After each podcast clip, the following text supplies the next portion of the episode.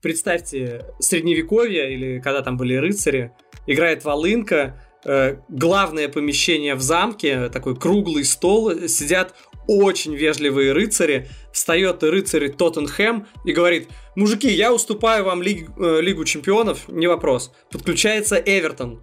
Знаете, а мне тоже не обязательно, вам, наверное, нужнее. Тут берет слово Вестхэм и такой, господа, вы словно прочитали мои мысли, я только делал вид, что претендую.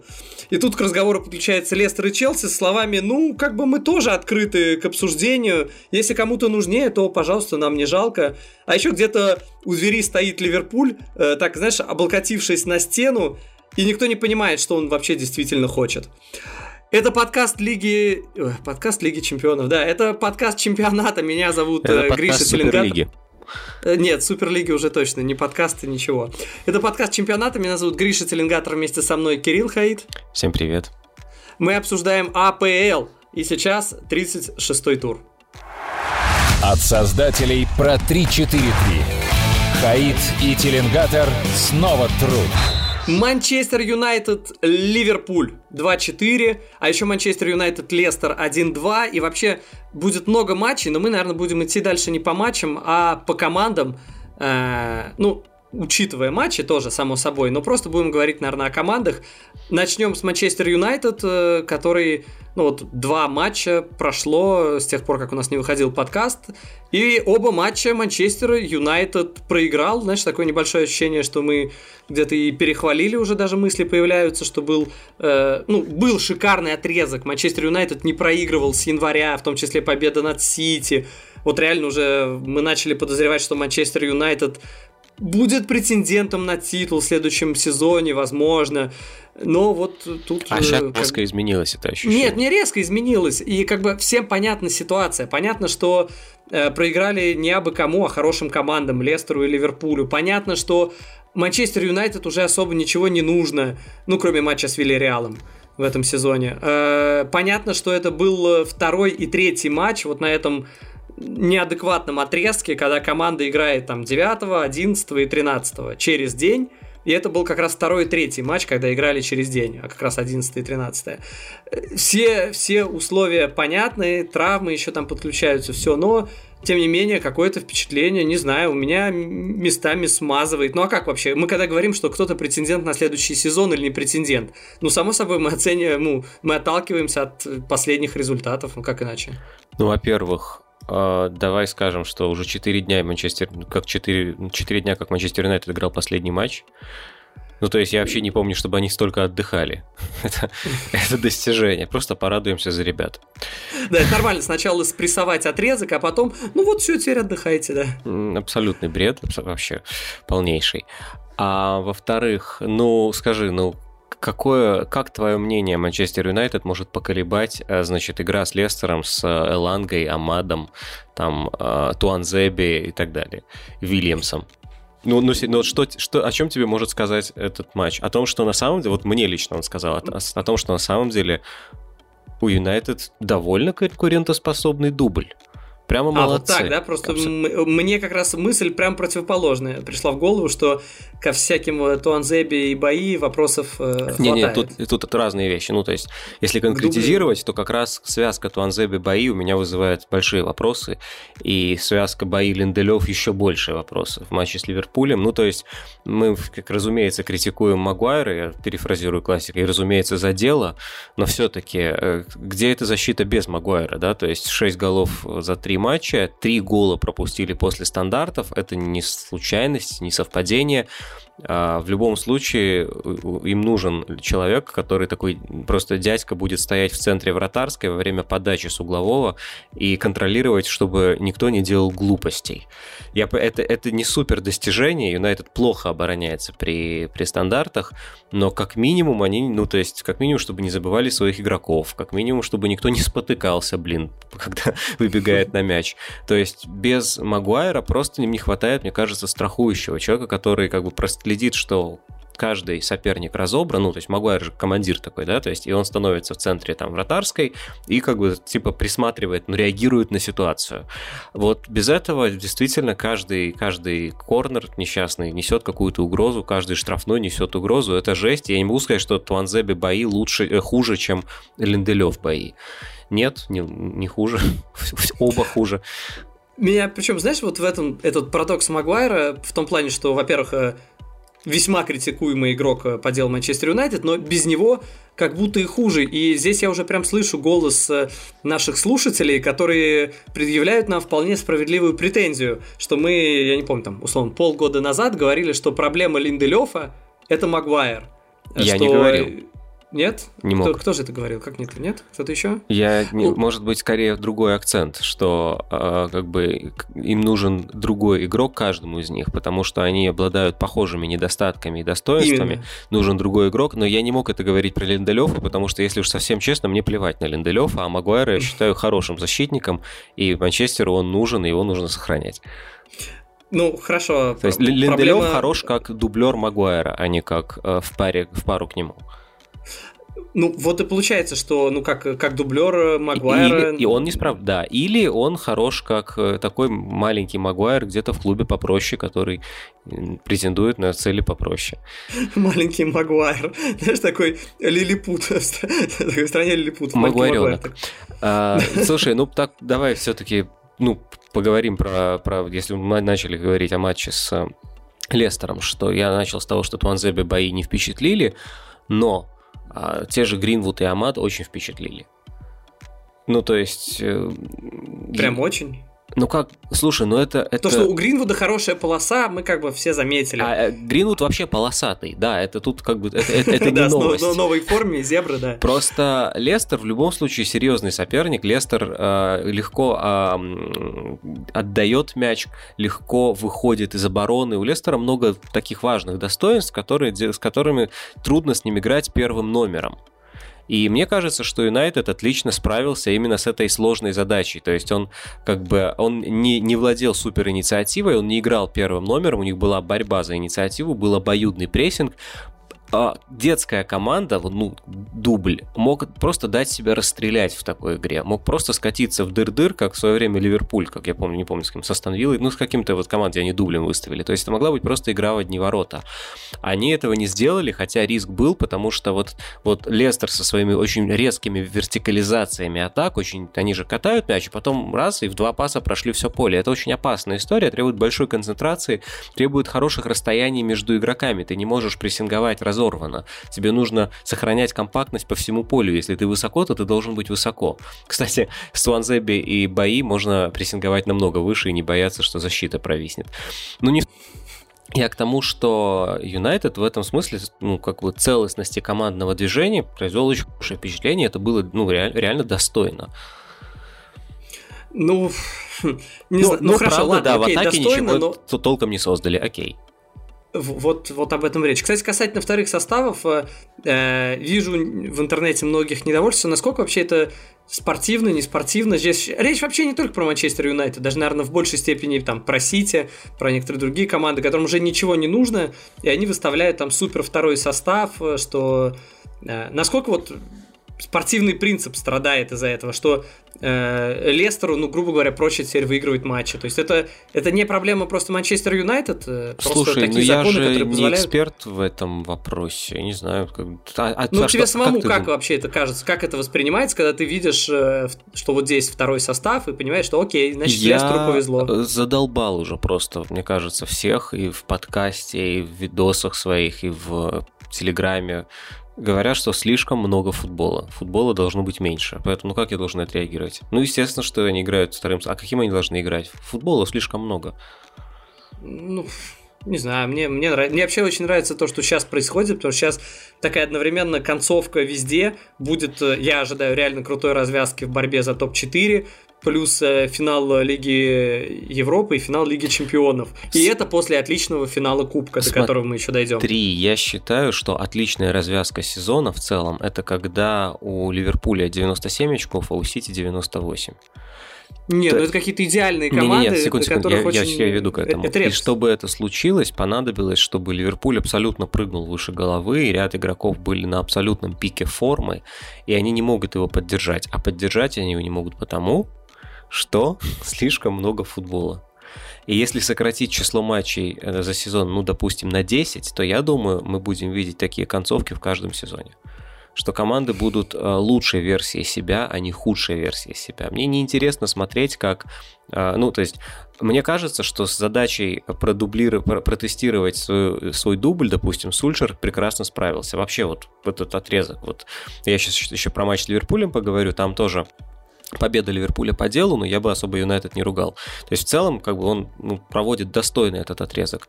Но я не хочу видеть, как он сражается с идиотскими обстоятельствами, с идиотским календарем, с невозможностью играть а, каждый, там, через день и выставлять дубль. Я хочу видеть, как он как у него свежая на концовку сезона основа, потому что у них было, была возможность, допустим, там взять паузу зимой где-то, провести там недельные сборы, немножко перезарядиться и снова врубиться на, там, на 100% во второй половине сезона, а не что они все уже еле ходят. Смотри, здесь немножко включусь в тему того, что Э, вот ужасный график у Манчестер Юнайтед, и как бы создается такое во многом ложное впечатление, что это вот только там лига во всем виновата. Хотя если копнуть глубже, то очевидно, что как бы работы Манчестер Юнайтед лучше с фанатами, они бы не сорвали тот матч, и такой плотности не ну, было. Нет. И как Манчестер... Ну если, как нет, когда если, да? ты, если главный кто... Нет, слушай, конечно, толпа виновата всегда. Но если главный кто виноват, то главный виноват УЕФА. Потому что... Что, не нужно было проводить этот сезон или что? Нет, просто нужно... Во-первых, не нужно создавать еще один турнир.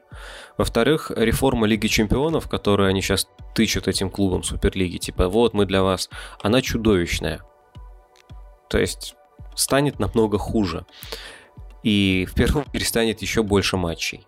Ну, то есть... Подожди, а можно я по поводу уточню по поводу еще один турнир? Во-первых, он пока никак не сказался, а во-вторых, в будущем из-за этого там окон не будет. Просто там чуть меньше команд будет э, в Лиге Европы, они там в, в третьем турнире будут по иерархии, и в третьем там еще какие-то дополнительные команды войдут. А, из, э, объясню, я считаю, что это абсолютно идет э, множество лишних сущностей.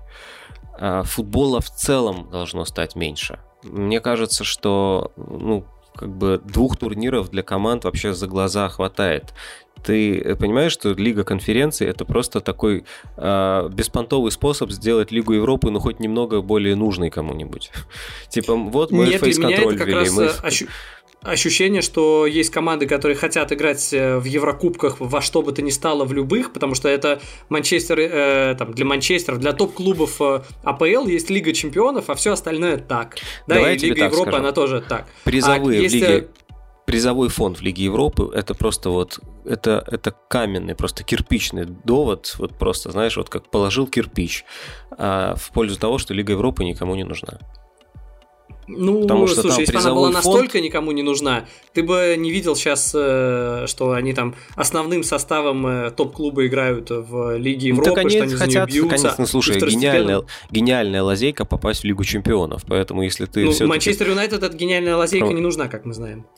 Mm, да, но всем остальным... Нет, ну почему всем остальным? Топ-клубам она, как правило, не нужна. Это условно... Например, Арсеналу. Ну, это скорее исключение из правил, если мы берем топ-клубы. Как правило, топ-клубы все-таки играют в Лиге Чемпионов и квалифицируются. Слушай, туда. ну давай сойдемся на том, что мы не сходимся тут, потому что просто есть ну, полно очевидно. матчей, очень много о чем говорить, и вернемся к э, командам. Да. Наверное, просто про коротко... Ливерпуль и Манчестер поговорим. Хотя, слушай, просто... давай еще поговорим о том, что Тилиманс, вот насколько неожиданно. Мы говорили, что как бы Лестер, что они молодцы, что они не развалились во второй половине сезона с результатами. Подожди, до Лестера не... мы же еще дойдем. Лестер это у нас отдельный блок будет. С Лестером, с Юнайтед играл. Но но как бы насколько вот просто незаметно Тилиманс вышел на свою лучшую форму а, на самый важный момент сезона. То есть, ну, мне он с Юнайтед прям понравился.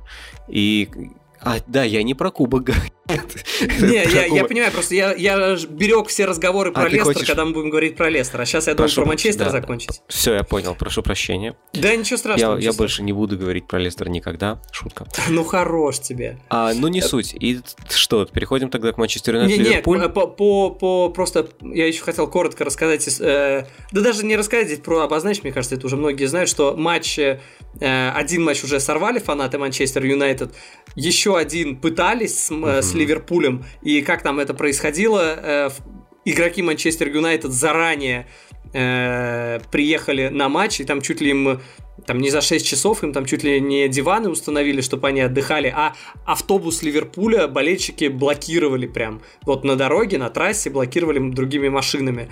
И э, это все забавно и интересно в контексте того, что фанаты возвращаются на стадион. И сейчас у Манчестер Юнайтед будет домашний матч с Фулхамом, где придет 10 тысяч фанатов. То есть, то есть какое мясо будет? Что они, что, да, что, что они будет? сделают, что они скажут в адрес Глейзера. Вообще, мне кажется, что им не хватает э, блондинки которая э, посмотрит так серьезно на них и скажет, вы что, не за Манчестер болеете? Слушай, смотри, блондинки это, конечно, замечательно, но по поводу второго матча, потому что если с Манчестер, э, Манчестер Юнайтед с Лестером э, там играл дубль, и уже в какой-то момент, мне показалось, Сульшер уже начал так пытаться спасать матч, вытаскивать заменами, выпуская такие своих там самых топовых футболистов, э, то с Ливерпулем уже вышел достаточно основной состав. То есть он уже как-то не хотелось уже больше проигрывать Сульшеру, второй состав пускать уже не имел. То есть, видимо, он уже отдохнул э, основной состав, и можно было дальше его наигрывать. Ну, с Ливерпулем мне вообще Юнайтед, допустим, стартовый план прям понравился. То есть не только гол, мне понравилось в принципе, как они играли, потому что а, потому что вообще интересно, как матч переворачивался, да, потому что это было такое противостояние, кто кому лучше накроет build-up, кто сломает build-up. И в первом тайме Юнайтед, ну, ну, не весь тайм, но там минут 20-25, там ломал прям хорошо. Был очень хороший высокий прессинг, и Ливерпуль настолько не мог выйти из-под прессинга, что Алисон просто выбивал куда подальше, хотя это вообще как бы редкость. И даже когда они уже адаптировались, там у них наладилось, у них стали полузащитники смещаться просто, там, ну, Фабини в основном смещаться под розыгрыш, чтобы вытягивать там за собой условно кого, ну, там, Мактомины, Мактомины такой, а идти ли мне за, Фаби, за Фабини, там, чужой вратарской или нет, или стрёмно. Даже, даже при этом, то есть даже во втором тайме, Алисон несколько раз просто выбивал мяч подальше. То есть прессинг Юнайтед работал хорошо, он рождал какие-то моменты, ну, например, собственно, ошибся, когда Алисон и Кавани, по-моему, мог забивать. Это как раз тоже как бы это, это показательный пример. То есть Алисон ошибся, но видно было, как хорошо работает прессинг, как все перекрыто. А ну, второй тип сейчас, а второй тип mm-hmm. моментов это когда, ну то есть ты когда играешь с такой командой, которая прессингует компактно, а Ливерпуль прессингует компактно, ты просто максимально резко переводишь мяч с фланга на фланг. И Юнайтед так забил первый гол, который автогол. Это же первый, если не ошибаюсь, да? Нет. Да, Нет, когда первый... Бруно Фернандеш, да, когда да. Бруно Фернандеш и Филлипс забил э, свои ворота. Там вот все началось как раз с такого перевода резкого Пакба на фланг. И просто растянулась оборона. То есть по уму все было очень хорошо, по плану мне все понравилось. Просто Ливерпуль, в общем, ну, тоже очень сильная команда, и они адаптировались, они сначала наладили выход из-под прессинга хороший, а потом они наладили собственный прессинг хороший, когда и крайние защитники высоко поджимали, и Мино супер прикрывал опорную зону, он очень мешал полузащитникам. И, эм, собственно, Жота и Салах тоже хорошо играли по центральным защитникам а они без Магуайра не то чтобы очень прессингоустойчивый Юнайтед. И, по сути, просто команды поменялись местами, и уже ломался, ломалась первая фаза атаки у Манчестер Юнайтед, и это не был, важный момент, это не было, знаешь, трагично, это не, было, не была катастрофа для игры, просто они пропустили этот гол э, в, в, на последних минутах первого тайма, в добавленное время, да, и Поэтому в начале второго тайма просто полезли владеть инициативой, владе... как бы отыгрываться. И Ливерпулю это в моменте было удобно. Именно минут в 15 второго тайма Ливерпуль мог просто уничтожать. Потому что именно ловил на build-up е все время. Build-up у Юнайтед был очень хрупкий. Но ну, собственно, есть... в это время и забил Фирмино, да? Да, да, да. Ну, правда, там ошибка вратаря, но на самом деле могли забить раза три. Но если не считать этого категорически вот просто отрезка вот доминирования, когда одна команда уничтожает другую, то матч был практически равный с отрезками превосходства обеих команд. А в, в, в второй половине второго тайма, когда Сульшер уже раскрыл сильно игру, так игра и раскрылась, и это вернулось, и Юнайтед вернулся в игру, то есть там до последнего, до последнего момента, до 90 минут было, в общем, непонятно, а сравняют, не сравняют. Слушай, ну этот матч был еще для Ливерпуля важный в плане нападающих, они достаточно как бы это сказать, отличились, все вокруг них крутилось в этом матче, потому что, э, как сказал Клоп, Э, мы, конечно, выиграли у Манчестер Юнайтед, но мы снова потеряли футболиста, это был Диого Жота, и он, судя по всему, просто концовку матча доигрывал с травмой и не мог играть э, следующий матч, но вместе с тем, э, чуть ли, я не знаю, может, я слишком драматизирую, но в какой-то момент показалось, что еще Мане мог, могли немножко потерять, потому что человек снова э, брыкуется, бры, как это сказать по-русски, бры... Брыкается? Брыкается, вот, точно, брыкается, очередной раз э, высказывает свое недовольство э, тем, что он... То есть, вот, вот прикинь ситуация, ты выигрываешь важнейший матч в плане попадания в топ-4, и матч, который вообще-то у очень крутой команды ты выиграл. И после этого матча 4-2 э, Мане недоволен, показывает свое недовольство, ну, очевидно, тем, что он мало играет, не пожимает руку Клопу. Ну, слушай, это уже реально некрасиво с его стороны. Э, я уже там говорил, писал, что я не удивлюсь, если Мане покинет команду. Ну, потому что явно он недоволен, явно ему некомфортно. На мой взгляд, явно не Клопу нужно уходить. Э, на мой взгляд, если это повторяется, это не тот случай, когда, а, ну все, забили. Пускай он мне каждый раз не пожимает руку, и мы будем э, там, там дальше так жить. Понятно, что из-за того, что вы, выпал Жота, то Мане все равно там, там без вариантов для Клопа, и в следующем матче пришлось Мане выпускать в стартовом составе, и он сыграл. Э, ну, не знаю, мне вот эта ситуация, как бы, я не знаю, Кирилл, я слишком драматизирую. Нужно Мане отпускать. Просто для меня еще, вот мы говорим Фермина, да, он еще и забивать начал, плюс у него еще своя роль без голов важная. Салах, лучший бомбардир. А очевидно, что атаке ну, нужно какое-то обновление. И Жота вроде достаточно хорошо себя проявляет, когда играет. А, ну, наверное, Мане, наверное, от него можно отказываться. Я считал бы, что у Ливерпуля отлично сбалансированная группа атаки с четырьмя разноплановыми игроками, из которых каждый может оставаться в запасе и усилить игру по ходу. И я не могу все это считать из-за идиотской реакции Мане на то, что он в запасе. Ну, то есть, мне кажется, что это просто вот, это разрушает прямо хорошую целостность ситуации, потому что вас четверо, это норм... всегда кто-то будет в запасе. Жота лучше, чем Мане вообще в этом сезоне на протяжении всего сезона.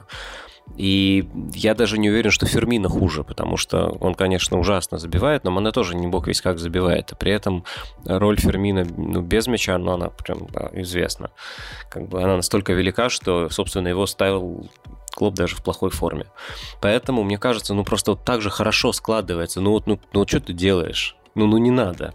Но вот он делает. И еще важный момент, слушай, ну, наверное, не секрет, кто давно следит за подкастом, что у меня к Клопу специфическое отношение, то есть я не в восторге от того, какой он крутой, я имею в виду какие-то именно человеческие проявления, человеческие качества. Но э, тем, как он отреагировал на Мане, он меня, ну, можно сказать, купил. То есть... Подожди, а он же вроде ничего особенного не сделал, типа. Он, ну... Нет, он очень много сказал. Он сказал после матча, что э, если человек, типа, постоянно вообще всю жизнь ведет себя отлично, безупречно и адекватно, а потом взял и повел себя неадекватно, вы будете что вспоминать? Что нужно педалировать? Те пять тысяч раз, когда он повел себя правильно, или тот единственный раз, когда он повел себя неправильно?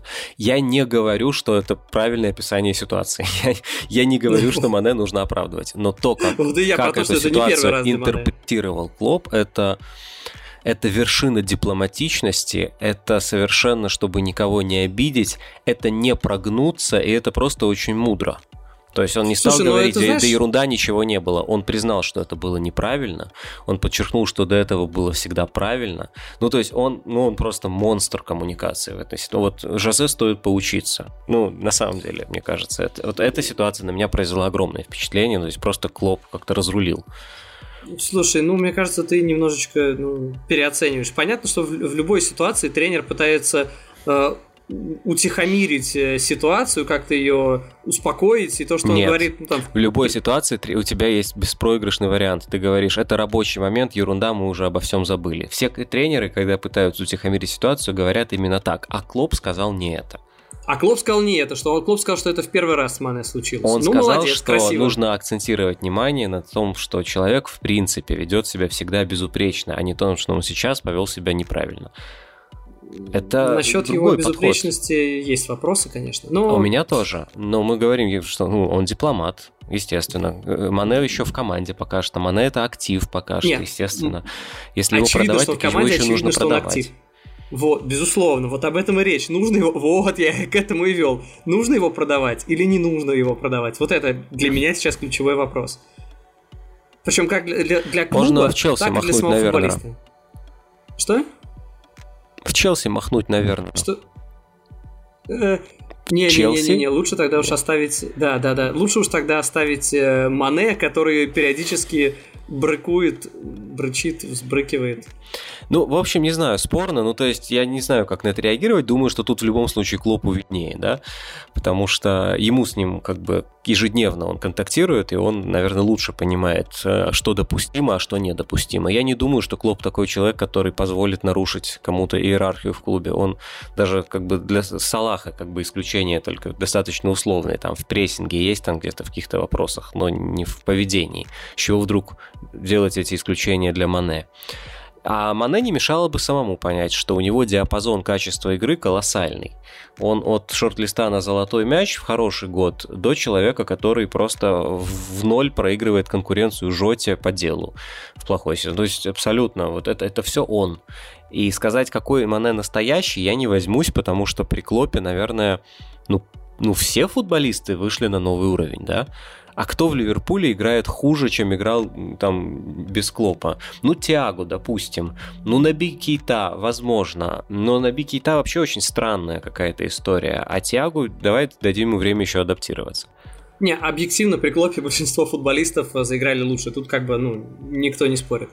Эм, смотри, вещь, про которую тоже хотел э, проговорить. Очень интересной получается, вероятно, концовка в плане топ-4. В первую очередь для Ливерпуля, потому что с огромной вероятностью победа в двух оставшихся турах э, даст возможность все-таки попасть, зацепиться за топ-4, за место в Лиге Чемпионов, а играть осталось Ливерпулю с Бернли и Пелос.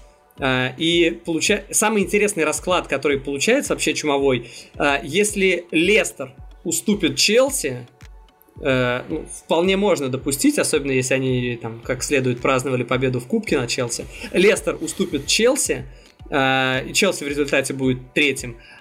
И в результате по 69 очков будет и у Ливерпуля, и у Лестера. И тогда, соответственно, будут смотреть разницу мячей.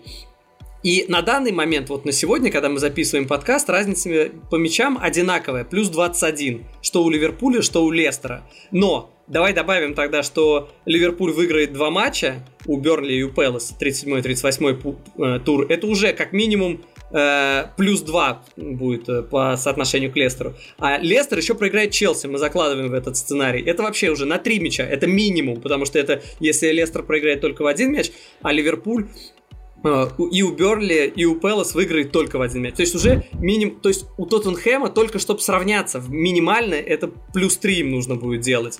Скорее Но всего, про Тоттенхэм, больше, мне кажется, 3. можно забывать. Почему? Ну, потому что Ливерпуль вряд ли настолько слабо закончит концовку сезона. На самом не, деле, не, если- я имею в виду, что Лестеру в последнем туре играть с э, Тоттенхэмом, А, и ну нужно да, набить да. разницу. Нужно, Да. если у них будет у всех по, и у Лестера, и у Ливерпуля по 69 очков, то Лестеру нужно будет набить как можно больше Тоттенхэму. То Давай- есть, если они выиграют там плюс 6 мячей, то, скорее всего, они все-таки Е- поделят е- четвертое место и обгонят э, Ливерпуль, Если мы место. занимаемся таким фантазированием, давай уже нафантазируем более радикальный вариант, что Лестер в оставшихся двух турах набирает одно очко, Челси 2, а Ливерпуль 4. И у всех по сколько? По 67 очков.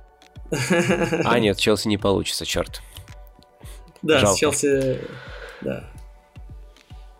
Да, да, да, не склад. Видишь, из-за этого очного матча там количество вариантов. Но все равно, на самом деле, тем, тем интереснее. Если Я не помню, когда там Лига Чемпионское место э, лишал, э, лишал, решалась Лига Чемпионское место из-за разницы мячей. Ну, у меня в голове так, такого нет. Хотя, а из-за гола вратаря?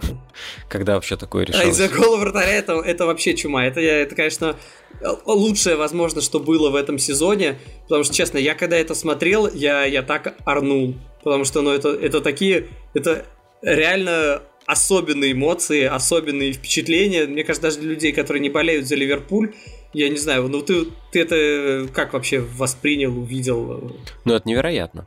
Ну нет, невероятно не то, что вратарь побежал в штрафную, ну то есть мы регулярно видим, а мне показалось совершенно невероятным то, как он сыграл, и я на самом деле даже быстренько что-то написал там в Телеграме и был очень собой доволен, пока Клоп не сказал через полчаса примерно то же самое, и не получилось, что теперь это как бы, ну, понятно, что, ну, понятно, я услышал Клопа и как бы повторил. Это он меня услышал. Нет, а на самом деле я, поражен, потому что а, ну, я считаю, что вратарь прибегает в чужую штрафную. Там дальше, ну, происходят очевидные совершенно вещи. Он как-то прыгает, как-то толкается, а, проигрывает борьбу за мяч, но навязывает ее, и партнеры могут претендовать на отскок. В лучшем случае он выигрывает борьбу на мяч, за мяч, может как-то скидывает, да. А тут он нацеленно выпрыгнул, а, он завис как надо, то есть он поймал мяч в высшей точке прыжка и он зряче пробил, подрезав в дальний угол. Что, блин? Что вообще? Ну, то есть, так играют нападающие. Это гол нападающего. Я скажу, что у нападающих есть... так далеко не всегда получается. Ну, да, да. Я имею в виду, что просто, э, что просто это навык. Вратарю неоткуда его иметь. Это не то, что, знаешь, на него снизошло некое вдохновение. Нет, это навык. Ты должен уметь так подрезать мяч головой, ты должен уметь так кивнуть. Ты должен 200 э, раз э, на тренировках отработать подачи и удары головой, чтобы знать, в какой момент ты как должен кивать. Ну, то есть, Алисон после матча сказал, что это было благословение Божье, в этот момент его там вел Бог. На мой взгляд, это объяснение не хуже любого другого, потому что с точки зрения просто анализа это объяснить невозможно, я считаю. Это, это великий момент. Просто ну, по качеству. Он там еще скажет, Э, да, э, он еще сказал, что на тренировках он, конечно, не отрабатывает удары головой, чтобы замыкать в чужие ворота, именно удары, но он иногда на занятиях бывает, что головой э, с оборонительной командой выносит мяч, то есть, типа, и это больше, знаешь, как развлечение, он говорил, что я вот Конечно. тренировок могу там, типа, for fun, дословно а, сказал. Алисон Для развлечения мол... он э, там выносит, играет головой. И еще, кстати, сказал тренер вратарей Джон Ачтерберг. Это, кстати, именно тот человек, который сказал Алисону побежать чужую штрафную. То есть Алисон говорил, я типа ждал, ждал, мне вообще надо идти, не надо. И вроде главный тренер ничего не говорит, и мне тренер вратарей сказал, давай иди. Хотя, кстати, мне даже вот интересно, это какой-то у них э, Вообще, как, как вообще тренер вратарей может определять такие вещи? Мне кажется, главный тренер должен говорить, вратарь идет штрафную Это или не нелогично, я согласен. согласен. Да, ну, ну ладно, вряд ли кто-то будет ругать тренера вратарей за, за то, что он сказал Алисону идти. Сейчас Мауриньо бы мог. Что? Мауриньо бы мог. Ну, ну Муринью, да, еще, еще не то бы мог, да. Особенно если бы человек работал в медицинском штабе, Муринью бы вообще бы уничтожил человека. А, так вот, э, тренер вратарей Джон Ачбергер сказал, что Алисон на самом деле иногда играет головой вот в теннис. Ну, видимо, имеется в виду вот этот фут-теннис, когда они играют. И там есть такое движение, когда тебе нужно головой на чужую штрафную... Э, Кивнуть. Как бы, ну, не чужую штраф, чужую половину как бы uh-huh. вот этого а-ля корта, а вот этого теннисного стола, там все-таки, видимо, стол, а не... Ну, неважно.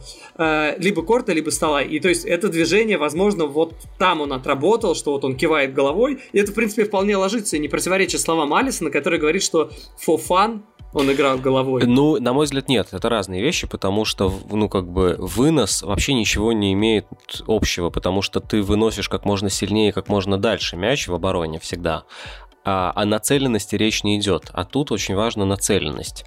А вот да, то, что да, говорит тренер вратарей, да, это как раз можно как-то применить и представить себе, что ты э, целишься в определенную зону и пытаешься головой как бы закинуть мяч именно туда. Это я могу представить, но в любом случае, даже при этом, ну, ребят, ну, как бы, это же не, ну, как бы, это не Кавани, не Жиру, не Роналду, то есть, э, ну, это, это, это топ-форвард, это топ-форвард. Здесь, э, конечно, мы обязаны отметить, что как это все сложилось для Алисона, потому что какой для него был год, он потерял отца буквально недавно, пару месяцев назад, по-моему, что он, он утонул вроде бы, да, в 57 лет. Э, и когда он праздновал гол, он сразу показал пальцами на небо, э, и в интервью сказал, что я надеюсь, что папа видел этот гол. И это, конечно, сумасшедшие эмоции, что именно этот человек, который Алисона, ну, достаточно критиковали в последних матчах, он не только спасал, но и привозил много достаточно. Поэтому э, сюжет просто какой-то абсолютно космический. И вот когда вот он плакал после этого, когда были обнимашки после гола, обнимашки после матча, ну, реально это ну, до мурашек пробирает. Это просто сюжет для, для фильма просто какой-то фантастический абсолютно. Да, согласен. Но опять же, давай еще скажем, что ну действительно, так же, как и Юнайтед был там лучше в первые там, минут 20, так и Ливерпуль во втором тайме мог не доводить до, ну, как бы, Ой, куда я перешел, перескочил матч, господи, Юнайтед, что, э, что Ливерпуль мог не доводить до гола Алисона, потому что Вестбромвич мог просто ну, уничтожать. Ну, потому что... Да, там был момент, когда я даже до конца непонятно, почему отменили гол. Там был момент, когда непонятно. Ну, как, как минимум мы видели там недавно, что у, у Реала, когда Бензема там стоял перед вратарем, такое засчитывается. То есть, мне кажется, что правила должны трактоваться одинаково. Ну, не знаю. А... Что, за, что за странные мысли? Одинаково. Кирилл, ну что за наивность? Вот. И, ну, то есть, моментов-то хватало, ударов было более чем достаточно. Опять же, Мане, реализация. Ну, то есть, если он реализует как Фермино, то тогда он должен давать команде такую же пользу, как Фермино во всем остальном. А если Фермино уникален, а реализация у Маны не лучше, ну, ну такое, короче, спорно. Не знаю. Вот, э, опять хороший матч Вейналдума. Да, слушай, вообще хороший матч Ливерпуля, то есть просто как бы, ну просто случилось чудо, что они выиграли, но если они выиграли там 2-0, просто как бы разошлись по домам, не было бы никакого чуда. Было бы абсолютно логичная, естественная победа. Кстати, у Арнольда получается теперь две исторические передачи с углового. И, да. кстати, с разных флангов. На Алисона, и, соответственно, он подавал на Риги, когда был фантастический камбэк э, Барселоны, когда забили Барселоны, которая не успела очухаться и не успела понять, что разыграли угловой. Э, Барселона Кстати... с тех пор как-то, да, находится в легком еще таком, мне кажется, ощущении такой немножко потерянной уверенности. Да, сейчас об этом особенно актуально говорить, да. Э, Атлетик, кстати, пишет, что и такой у них инсайт, видимо, да, что Арнольда не возьмут в сборную, вероятно. Э, хотя вот именно матчи с Манчестер Юнайтед и с Вестбромом скорее хорошие, чем плохие. И, и кстати, др- другой их инсайт, что возьмут другого игрока Ливерпуля Хендерсона, который вообще как бы еще и играть не начал после травмы. Ну, то есть, вероятно, успеет восстановиться, но как бы какой, ну, в какой форме он будет, это вопрос. Сборная это же особая структура, да, не знаю, как ее назвать. То есть там, эм, там эм, просто, мне кажется, мастерство в любом случае на втором месте по сравнению с единством команды. То есть э, нужна целостность абсолютная команды, нужна целостность скамейки, и, наверное, что-то имеет в виду. То есть расчет может быть какой угодно в плане пожертвовать личностью ради э, как бы коллектива. Ну, то есть мне кажется, что сборная это торжество коллективизма, то есть прямо даже, даже, даже на фоне там клубного футбола, который тоже очень тяготеет сейчас к коллективизму. Слушай, ты все это говоришь, и как бы, знаешь, в голове прям проносится. Вот это Кайл Уокер, он пошел к проституткам во время пандемии. Вот это устроили вечеринку, кто там, э, Фоден, Гринвуд, да? Вот это эти Нет, самые слушай, там, Кайл Уокер, может быть, пошел к проституткам, там. но он, может быть, позвал товарищей. По-братски поступил, вопросов я, нет. Но когда говоришь виду... самопожертвование игроков ради сборной, я понимаю, к чему ты ведешь, я, я понимаю, какова другому, да, роль я имею в виду что то про то, что как бы очень важно, чтобы там ни в какой, в какой момент не всплыл на чемпионате какой-нибудь Садио Мане, который не пожмет руку. Вот это, вот это категорически нельзя. И я помню, как Раджана, Раджана Ингалан, который провел выдающийся сезон в Роме, и он должен поехать в сборную Бельгии там на Евро как раз, нет, на чемпионат мира, наверное, и его не взяли. И был такой скандал, а он сказал, а и не надо меня брать, потому что если я не буду в основе, то я не пойму и буду сильно недоволен. Ну, Да, мы знаем ну, много ну, есть... примеров. Я бы, я бы привел в пример э, Широкого, который подрался э, с Глушо, Глушаковым, а в результате досталось Мамаеву на Евро-16. Но я не буду приводить этот пример, а то у меня в комментариях захейтит, вот, опять Гриша приводит пример чемпионата России, да, да. Так ну, что я не буду об этом говорить. Да, ну нет, действительно, то есть я могу представить себе, что Александр Арнольд не едет в сборную по каким-то внутряковым делам, которых мы не знаем, а по игре тут гораздо более сложно, потому что Слушай, вообще вот в самой концовке сезона, тем более, когда все уже такие, ну, реально уставшие, все команды, мне кажется, что оценивать вообще силу конкретного игрока очень трудно. Мы даже с командой как-то вынуждены как-то колебаться от матча к матчу. То есть, мне кажется, вообще делать разбор игры, кто как играет, у кого какая роль, какая тактика, какой прессинг-план, все это имеет вообще большее значение в первой половине сезона, когда все это проявляется и обкатывается. Во второй половине сезона начинается просто, ну, борьба с трудностями у тренеров и игроков. Ливерпуль в хорошей форме или в плохой? Да черт его знает, потому что если смотреть на то, как они бегают, то ты будешь менять свою точку зрения там, каждые две недели. Они явно в нестабильной форме, они как бы у них один матч удается лучше, другой матч удается хуже. То есть то же самое Александр Арнольд. Я, по-моему, всю весну вот мы с тобой чередовали, у него вот хвалим, ругаем, хвалим, ругаем. Ну потому что мы просто реагировали на то, как проводит матч. Вот он провалился, вот он э, маскировал все свои провалы в защите двумя голевухами. Ну молодец. Вот он ни черта не замаскировал. Да, да, да, поэтому... И только центр защиты абсолютно стабильно плох, если посмотреть вот эти последние голы, мои любимые 46-47 номер, вот просто их как, как будто их не было, вот пропустили гол от Вестброма, вот просто вот убери двух человек, просто вот просто выкинь их, ничего не изменится. Они позволили войти в штрафную, то есть один выдернулся, да, и остался в полупозиции, а другой вообще не побежал страховать, не успев, ну как бы не рассчитал. Сложная посмотрел... шутка про них есть. Как так. ты думаешь, Уильямс и Филлипс а, братья или только однофамильцы? Я думаю, однофамильцы. Хорошо.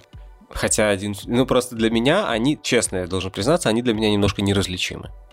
То есть я пока, я пока не понял, кто из них вот отличается тем, что он страхующий, а кто выходит перед линией. Мне кажется, что Филлипс вроде как явно берет на себя эту роль.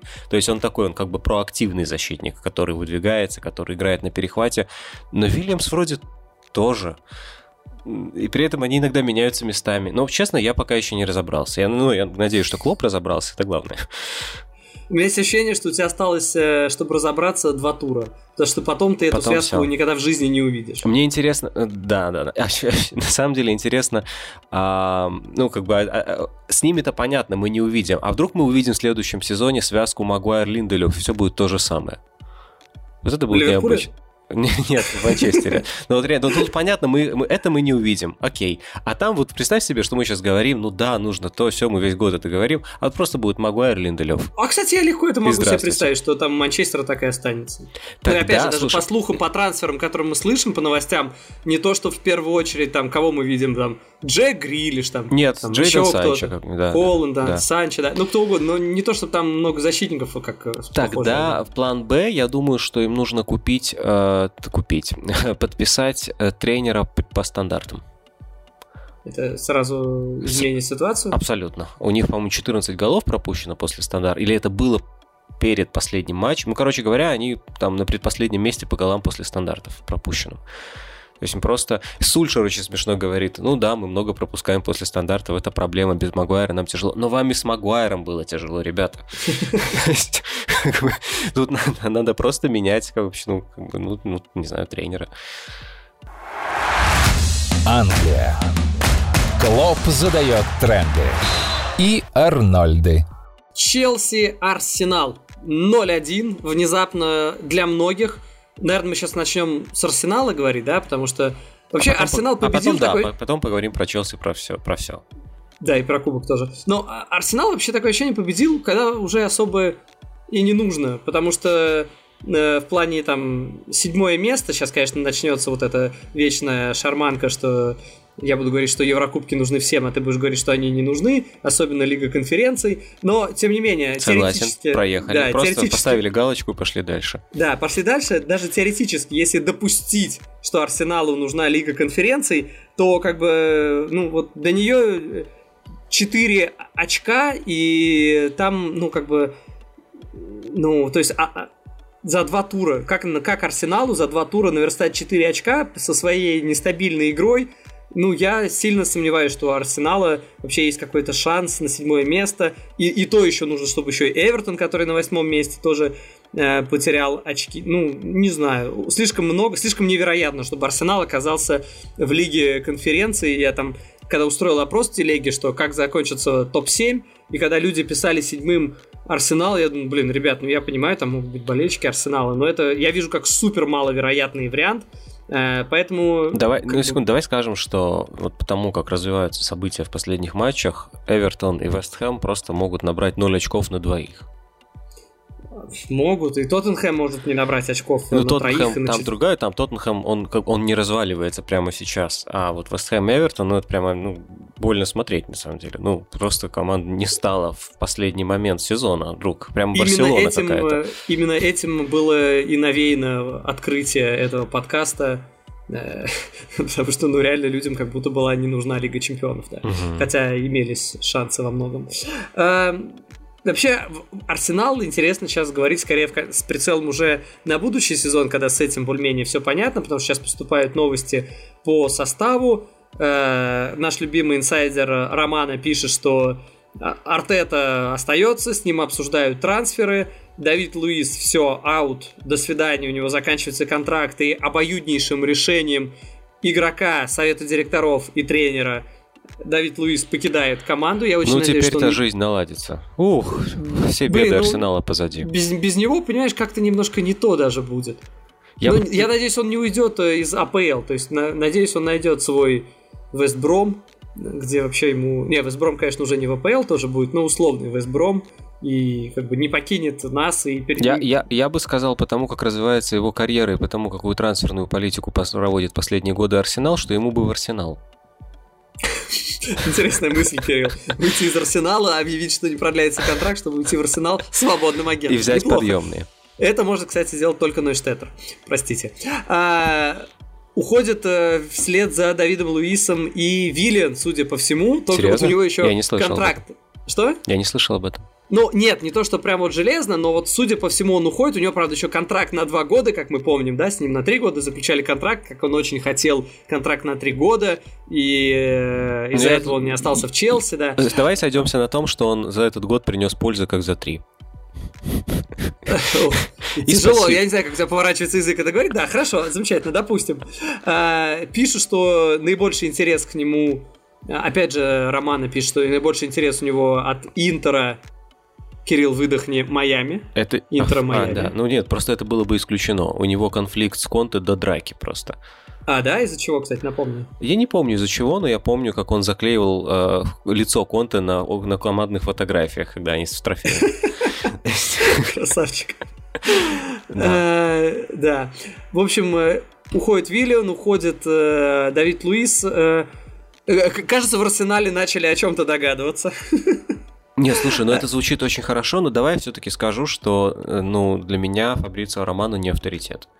Это Ой. сугубо 50 на 50. То есть есть люди, которые прямо авторитетны, ну, как Джан Лука Ди Марцо, а есть люди, ну, которые, ладно, которые прям ну, ладно, нет. Тебе. Да. Ну. Слушай, сейчас э, от этих инсайдеров, конечно, я понимаю, что их очень много и горе инсайдеров, но э, есть топ-инсайдеры, и когда прям топ-топ инсайдеров пытаются просто я тоже немножко этим занимался в свое время. Я понимаю, что если пишут, что там игрок X э, ведет переговоры с клубом Y, то это еще не значит, что они перейдут. И то, что он не перешел в Конечно. результате, это не значит, что инсайдер соврал. Я то поэтому есть, вообще не считаю которые... инсайдерскую информацию, ну, как бы, знаешь, а, поводом для чего-либо. То есть даже когда Флорентина Перес говорит, что запускает Суперлигу, по факту это еще ничего не значит. Флорентина Перес, да, это Хотя, казалось бы, вот тебе Нет, на самом деле, я не знаю, мне кажется, у э, Романа такой процент попаданий, что он ты, ну, давай тебе просто, не стоило давай бы просто сомневаться. Скажем, и что по если... с тем же, подожди, извини, да, с тем же э, Димарцо и тем же Танкреди Палмери, мне кажется, у него процент попаданий выше. Нет, Палмери, в принципе, ну, забыли. А Демарцо, когда говорит не об Италии, его слушать нельзя. Когда говорит об Италии, слушать нужно. А, ну, ну, как бы не суть. Я говорю, что давай просто как бы просто предположим, без всяких а, как бы гаданий, что, ну, не предположим даже, а пожелаем Арсеналу, чтобы они действительно прочистили состав избавились от а, слабо мотивированных игроков на большом контракте, и пусть даже потратит еще один сезон, пусть даже еще один сезон будет переходным, но как бы вот молодая команда а, собьется, как бы сложится некий костяк молодой команды, и может быть сложится некий костяк в плане рисунка игры, потому что полгода Артета явно выкручивался с составом, ему не хватало фундаментально полузащитника. Тут же он его получил, там травмировался, э, ну потому что он просто он был травмирован все время. Как бы полгода Арсенал особо уже ни на что не претендовал. И, ну, я не знаю, Артет или, я уже говорил, я не знаю, Артет или должен этим заниматься, по сути, мне все равно, потому что, ну, как бы я не, просто не считаю, что, скажем так, катастрофой не станет ни уход Артета, ни его как бы, присутствие, потому что самое главное, между ними и командой ну, нет конфликта. То есть это не настолько токсичная ситуация, как при позднем Эмери. Все остальное, да бог с ним, на самом деле. Ну, как бы, ну, если ему еще есть что сказать, ну, пусть скажет. То есть состав, особенно если, ну, может, он что-то про доминирование не сказал, да? То есть состав, состав, если не то, что он позволяет, он не позволяет, он очень, в данном случае, он настолько загружен, он перегружен игроками, часто на одну и ту же позицию, что кроме входящих трансферов критически важны выходящие. И, как говорил Роберто Манчини, а, у которого которого в команде было всегда по 30 с лишним игроков, что состав слишком большой, мне неудобно работать. Но при этом всегда потребовал новых игроков. Удобненько. А здесь, кстати, еще... Анчелотти, кстати, такой, но вот Анчелотти в этом смысле очень показательный, потому что он говорит, что как бы он всегда говорит, что там игроков не должно быть слишком много. Мауриньо когда-то такое говорил, потом перестал. С опытом приходит, видимо. С, с опытом приходит понимание, что игроков слишком много не бывает. А это неправильно. Здесь просто, знаешь, на самом деле я бы не расстроился за Арсенал, если бы они просто взяли бы, ну, знаешь, сезончик попробовали бы играть просто молодыми, сделали бы там трансфер, ну, там, ну, условно, один там супер трансфер, да, потому что когда там есть там от других информаций здания, что э, 12 человек может покинуть Арсенал, ты думаешь, ну, блин, ну, сколько, еще там 24 человека продаете, да, послушайте меня и уберите всех, кроме Сака, да, нет, э, там Атлетик пишет, по-моему, про четырех футболистов Атлетик писал, и там, кстати, среди них по-моему, Лена был, и вот это настораживает. От Лены, конечно, не хотелось бы, чтобы Арсенал отказывался, потому что на большой дистанции Лена мне как раз скорее нравится, несмотря на последние его ошибки. Но, прикинь, вот сыграть чисто молодыми, э, убрать, э, понятно, уходит Виллиан, можно даже и Пипе еще убрать. Вот просто представь, что в атаке бегают... Э, э, Если что, Пипе молодой.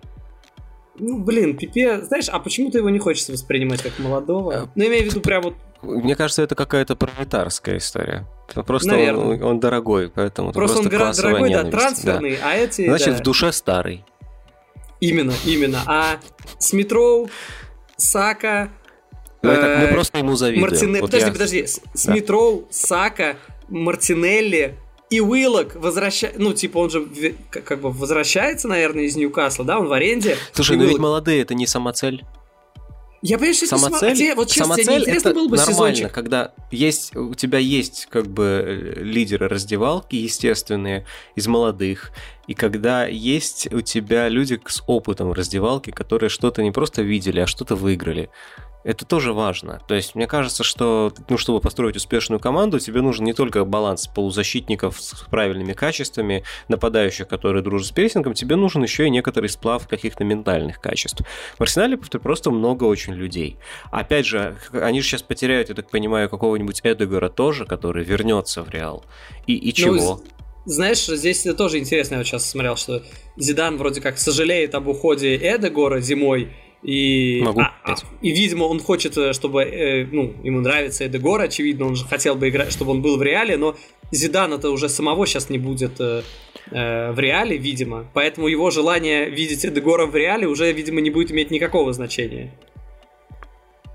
А, я не знаю, останется он или нет. Ну, странно об этом говорить. Ну, просто все, Зидан все СМИ опроверг... сообщают там Марка, что З- он уйдет. Зидан опроверг, а, что он сказал игрокам, что он уходит так, что он не оставил, на мой взгляд, никаких разночтений. Он сказал, что когда мы сражаемся вообще, у нас конец сезона, вы представляете, чтобы я такое сказал игрокам? Конечно, ничего подобного не сказал. В данный момент я думаю только о конце сезона. Это очень хитрый месседж такой, да, то есть он подчеркнул слово, ну то есть там, я смотрел в оригинале, там как бы явно, под, он, он именно что подчеркнуто ничего не сказал о будущем. Он не опроверг фактически, что он куда-то собирается. Он сказал, что просто в такой момент говорить о будущем неуместно, поэтому он ничего о будущем не говорит в такой момент.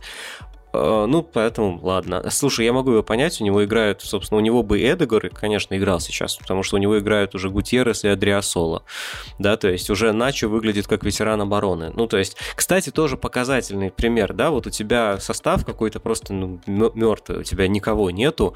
Подожди, подожди, извини, а как же вот эта замечательная тройка Казимира, Модрич, Кросс, из нее выпал Модрич или что? Не, ну там, во-первых, там кто-то травмируется, иногда все-таки кто-то отдых получает, а замены нету, поэтому ну, там, Вальверде, понятно, это игрок основы, но уже и Бланко играет. Ты знаешь, что такое Бланко? Я, честно говоря, про Бланко знаю не больше, чем про Гутьерреса. Я, я, Ролан Блан я знаю. ну да, Котемок Бланко еще был. Но... Э, но... Капабланка. Да, но я, я, я к чему? К тому, что как бы вот у него слишком короткий состав, а вот это слишком длинный состав. И не то, чтобы он там прямо настолько мастеровитый. То есть э, тебе, э, я все-таки закончу свою мысль, не, не хотелось бы видеть, ну, тебе не кажется уместным сейчас делать ставку на молодежь и попробовать с молодыми сыграть? Просто Нет, коротко. Просто, мне просто кажется, что если уйдет кто-нибудь там Абамиянг или Леказет, или уйдет Виллиан, и уйдет Давид Луис, то в том, что останется, то в любом случае будет в какой-то степени ставка на молодежь. Справедливо. Погнали дальше. Э, все-таки надо немножко и о других командах говорить, но что-то пока медленно разгоняемся. Челси. Сейчас такая вот, я уже заметил, пошла критика Тухеля, э, сразу же... Уже и не обыграл Гвардиолу, да, уже и никого, и Симеона не обыграл, да. Да, да, да. Шарлатан. Уже все, не, абсолютно, абсолютно. То есть то, что футбол э, у них вот был, они изменили футбол, у Челси появился свой почерк, теперь уже воспринимается как, о, Тухель слишком оборонительный, команда не может включаться, когда нужно забивать. Э, во-первых, здесь два момента. С тем же Арсеналом ну, честно, я понимаю, что меня сейчас болельщики Арсенала закидают всем, чем только можно закидать. Но Арсеналу повезло выиграть этот матч. У Челси ну, ну, было предостаточно моментов, и даже можно сказать, что Арсенал отскочил. Ну, даже, э... слушай, ну как предостаточно? У Челси были хорошие моменты по меркам Челси Тухеля, да, то есть, ну, полтора. Как бы, но, ну, принципе... Кирилл, хорошо, можешь продолжить ту же степь. Я считаю, что Челси даже, может быть, чуть ли не ближе был к победе, чем Арсенал в этом матче. Нет, понятно, у Арсенала счетом вообще один удар был поворотом, в принципе, или три.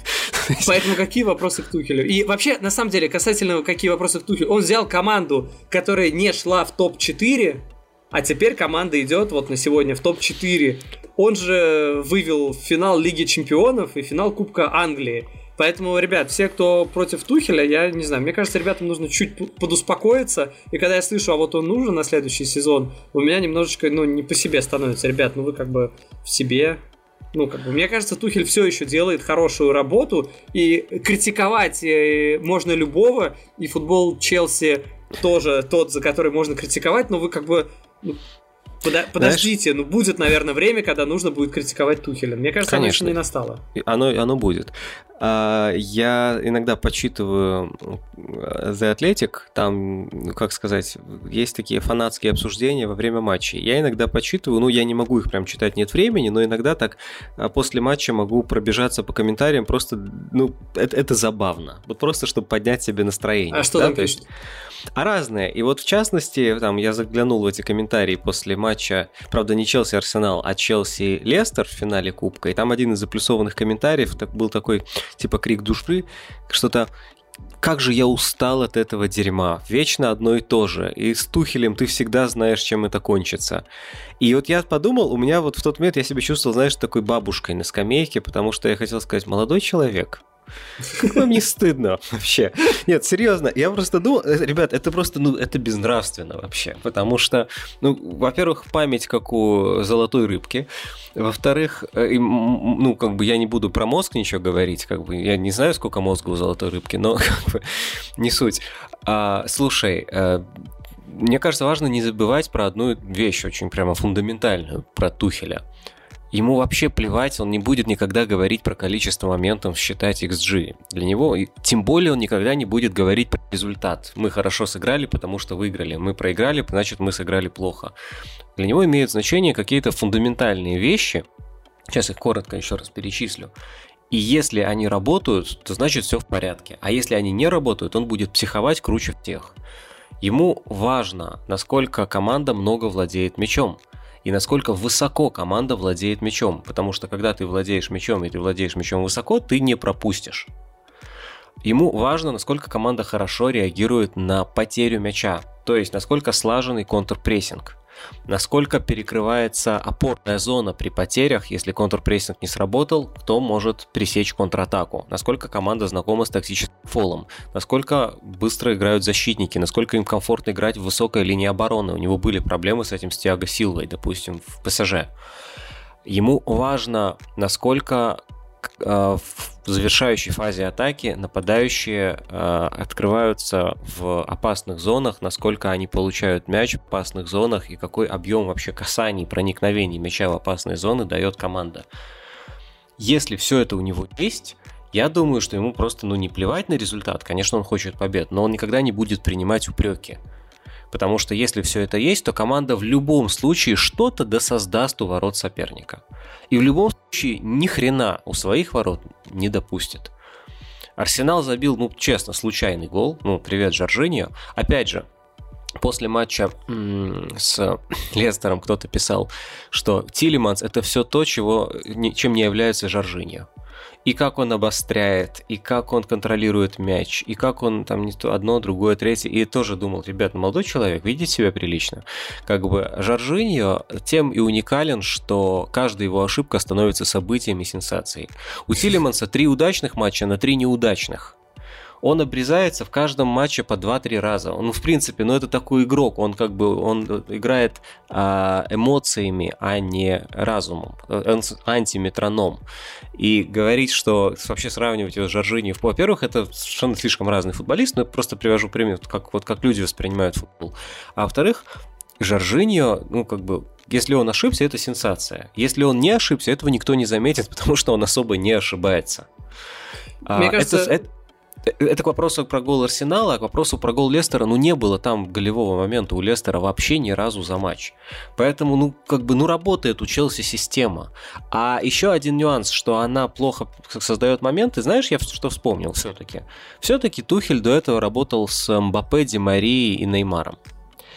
И я не исключаю, что какой-то период адаптации на Хаверца и Вернера ему все-таки необходим. В том смысле, что он имеет в виду, возможно, возможно, что там ребята такие, которые просто... Главное их оставить один в один. Ты просто оставив их в один в один, и это, это, ну это гол, ну а что? То есть Демария, он же тоже в нынешнем Челси просто по уровню мастерства на мяче он был бы инопланетянин. А здесь проблема именно в том, что они все делают на мяче. При этом удивительно, что Зиеш у него так потерялся, потому что Зиеш как раз на мяче хорош. А, а Хаверц, ну он деревянный. Вернер, он тоже деревья. Они прекрасно двигаются, они прекрасно читают игру, прекрасно все понимают, они прекрасно открываются. Но на мяче он, они хуже, и я думаю, что ну, какая-то адаптация тренерская нужна, потому что ведь Челси создает достаточно полумоментов, которые с более высоким индивидуальным классом нападающих просто залетало бы все сразу. А у них не залетает. Иногда, а иногда залетает. Ну, вот так. Во-первых, я тогда минут пять назад хотел сказать, что можно Извини. вечно смотреть, ничего, нормально, на три вещи, как э, горит э, огонь, как э, течет вода и как Кирилл Хаид защищает Джорджинью. Это прям вот э, можно вводить отдельной рубрикой. Вот. А касательно Челси, да, потому что, опять же, я сказал... Я, сказал, что там тоже Арсенал ему повезло отскочить, что у Челси было до хрена моментов. То же самое с Лестером. Опять же, у Челси было много... Мы видели, да, там полтора миллиметра... Ну, не полтора миллиметра, а полтора сантиметра, неважно. Офсайда бы не было, и все, и Челси бы сыграл... Ну, и уже было бы 1-1. Это совсем другое. И по поводу гола Лестера, да, там тоже есть вопросы. То, как мяч попал в руку, и мог включаться вар или не мог – и здесь, конечно, есть э, ну, были сомнения, я понимаю недовольство фанатов Челси, просто, судя по всему, я тоже сначала подумал, что нельзя засчитывать гол, потому что, ну вот, попал мяч в руку, но, видимо, это еще не была атака, когда это была еще скорее оборонительная фаза, поэтому попадание мяча в руку Вар не мог, э, ну, типа, фиксировать поскольку, ну, это не было... По факту это оказалось начало голевой атаки, но ВАР вроде все-таки это не фиксирует. Это не было осознанное начало атаки. ВАР а... А, используют люди, которые, на мой взгляд, являются ненавистниками ВАР и просто год пытаются дискредитировать эту идею. А вариант, что я, гипотетически, Кирилл, сугубо теоретически, что они рассудили правильно, ты исключаешь. Нет, ну может быть правильно. Хорошо. Быстро ты, да? Да, да. Я любитель поспорить. Э, вот, а кстати, касательно просто для меня огромное Как переобулся Линекер, когда не засчитали гол Челси, да, по-моему, из-за Чилла офсайда, который я люблю вар, сказал Линекер. Ну, потому что Чилл. Но там же тоже, там же, ну, крошечный офсайд, ну, действительно. Да, нет, нет, ну, был, был, вот здесь, Нет, я не к тому, что вар ошибся, я к тому, что тоже, ребят, это просто Лестеру повезло, что это было на 2 сантиметра, потому что Чилл не выиграл мяч за счет этих двух сантиметров. Он в любом случае выигрывал рывок. Он просто да, залез там, в сайт. Там, это там, везение. Там на полметра он был бы Абсолютно. дальше. Бы... Да, да. Это везение. Такое же, как и э, удар Тилеманса. Опять, ну то есть, почему это важно? Потому что в итоге, когда есть полумоменты, и ты всегда, твое восприятие дико зависит от результата. А не нужно, чтобы оно зависело от результата, потому что если бы этот Лена, господи, Шмейхель не спас после удара Маунта, помнишь, в конце, да. в конце матча, ну никто бы не говорил, что Тухель провалился в этом матче. Безусловно. Ну, конечно. Он давил а, а разница, а, а в чем разница? Разницы же нет, это одна и та же игра. Да это просто подстраивание под э, результаты. Так, так, к сожалению, от этого, а этим многие страдают. Ну, мне кажется, я тоже иногда этим страдаю. Э, смотри, вещь, которую, ну, мне кажется, обязательно надо сказать. Как же круто выглядит футбол с болельщиками. Тебе не показалось, что вообще даже другие скорости появились прям с самого начала матча? И как, э, как там я не знаю, Варди заряжает трибуну, машет руками, как фанаты просто вспыхивают, э, когда там кого-то сбили, они показывают, желтую, да, что за фол, покажи. Ну, просто совершенно другой уровень, прям я давай, смотрел и Давай я отвечу после конца завершения матча Манчестер Юнайтед Фулхэм. Когда фанаты выбегут на поле, да, сорвут еще одну игру. Да, это, это будет, конечно, Интересно. Ну ладно, Манчестер. Про Манчестер мы, мы, еще поговорим, я думаю, в следующем подкасте отдельно. Э, ну что, перейдем к Лестеру, потому что про них очень тоже хочется поговорить. Хочется, согласен. Англия. Итак, Лестер. Э, команда выиграла кубок. И знаешь, во-первых, э, было четкое ощущение, что Лестеру этот кубок нужнее. Ну, я не знаю, возможно, на меня повлияло то, что в трансляцию так попадало, что попадали именно фанаты Лестера. То есть трибуна с фанатами Лестера просто чаще попадала, даже потому что там Челси чаще атаковал, а он в первом тайме атаковал именно в те ворота, где Лестер сидел. И, видимо, фанаты Челси больше сидели на стороне, которая как бы под трансляцией, ну, не суть. И просто как-то, знаешь, исторически для Лестера трофей чтобы, знаешь, вот эти все разговоры про Big Six, Big Six, Лестер туда не входит, а, Арсенал это топ-клуб э, не по месту в таблице, а по истории, по фан-базе.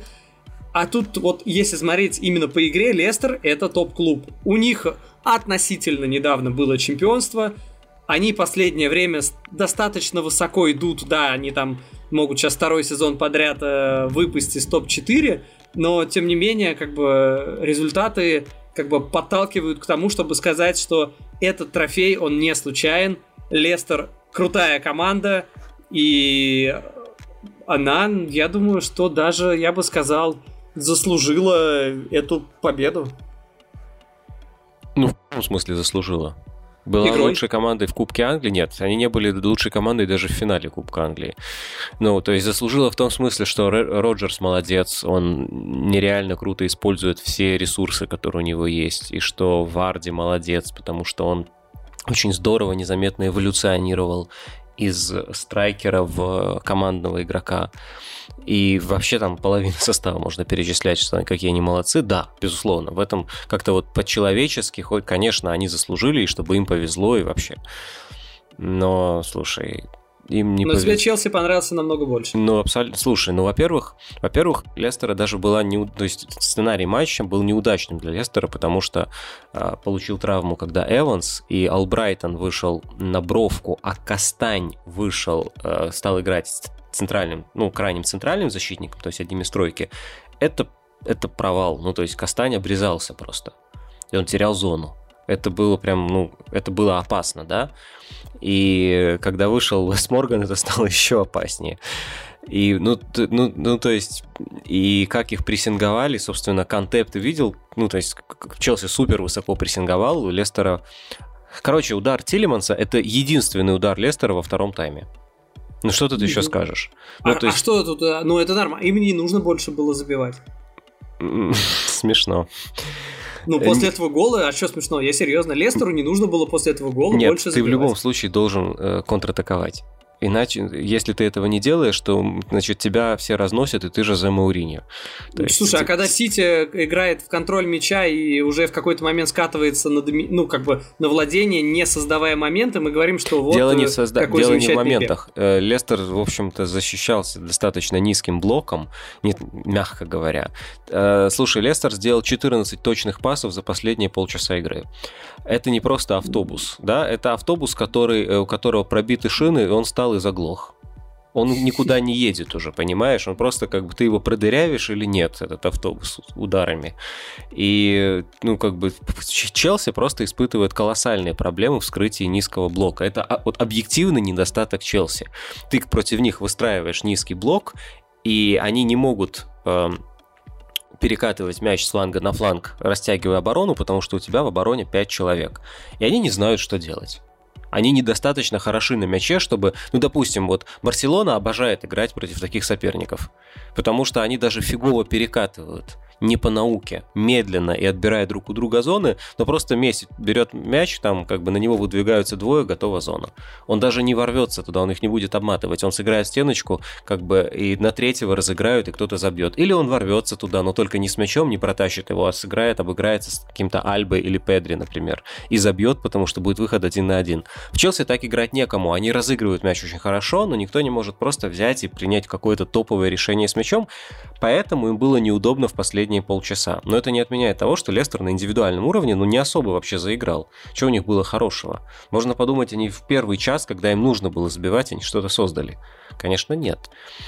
Поэтому, повторюсь, мне очень нравится, я просто рад за Роджерса, что он что-то, ну, это, это трофей, это важный трофей, я рад за него, мне, я рад там персонально за Шмейхеля, за Варди, за Тилеманса, но, конечно, Лестер не был лучшей командой в финале. Ну, тем не менее, по... Знаешь, потому как они праздновали, было полное ощущение, что есть, потому что э, во-первых, не, я должен сказать, Амарти не молодец, э, человек, который швырнул э, герб Челси в раздевалке после матча на радостях, конечно, это вообще некрасивый жест с его стороны. Я не знаю, дадут ли ему дисквалификацию. Я бы, честно говоря, матчик бы бана ему дал, конечно. Серьезно? Да. Слушай, а ты бы хотел, чтобы футболисты э, безнаказанно кидали логотипы друг друга? Не-не-не, не-не-не, подожди, подожди. Мы можем сойтись на том, что он козел и неправ. Но мы не комитет по Вот в Англии э, дофига много бесконечного комитета по этике. Кто сказал, что мы правы, знаешь, вот очень тонкая грань, ругая Амарти, а э, люди, которые дисквалифицировали Кавани за слово негрита, вот они не правы. Нет, подожди, мы стоп, мы стоп, много стоп, на смотри. себя берем, не нужно. Я не говорю, что я прав. Я да, вообще с огромной вероятностью допускаю, что я не прав. Я говорю, что просто есть события, которые мы обсуждаем и даем оценку. И касательно А, Кавани, ну. я могу дать свою оценку, что там не стоило его банить на три матча. Здесь я бы сказал, что потому что в случае с Кавани не было никакого неуважения к кому-либо.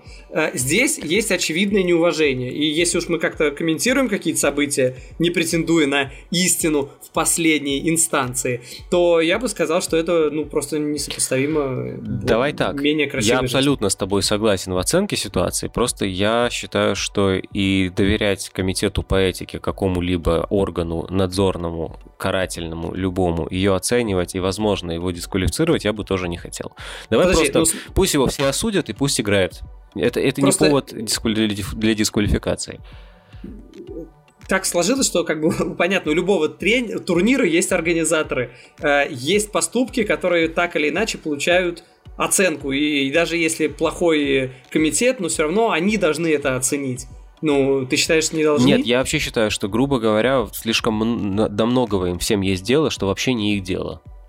И мне кажется, что какой-то футболист бросил э, футбол, бросил герб, да он мог на него плюнуть и потоптаться. Это отвратительно, мы скажем, что он идиот но мы не должны... Это не является поводом для желтой или красной карточки, для дисквалификации и так далее. Оштрафуйте его. Заставьте нет, его... это тоже наказание, вот, тоже... Ну, другое, нет? что нет, это, это, не должно, это не должно сказываться на игре в футбол. А, дисциплинарно, значит, заставьте его пойти его на курсы об истории Челси.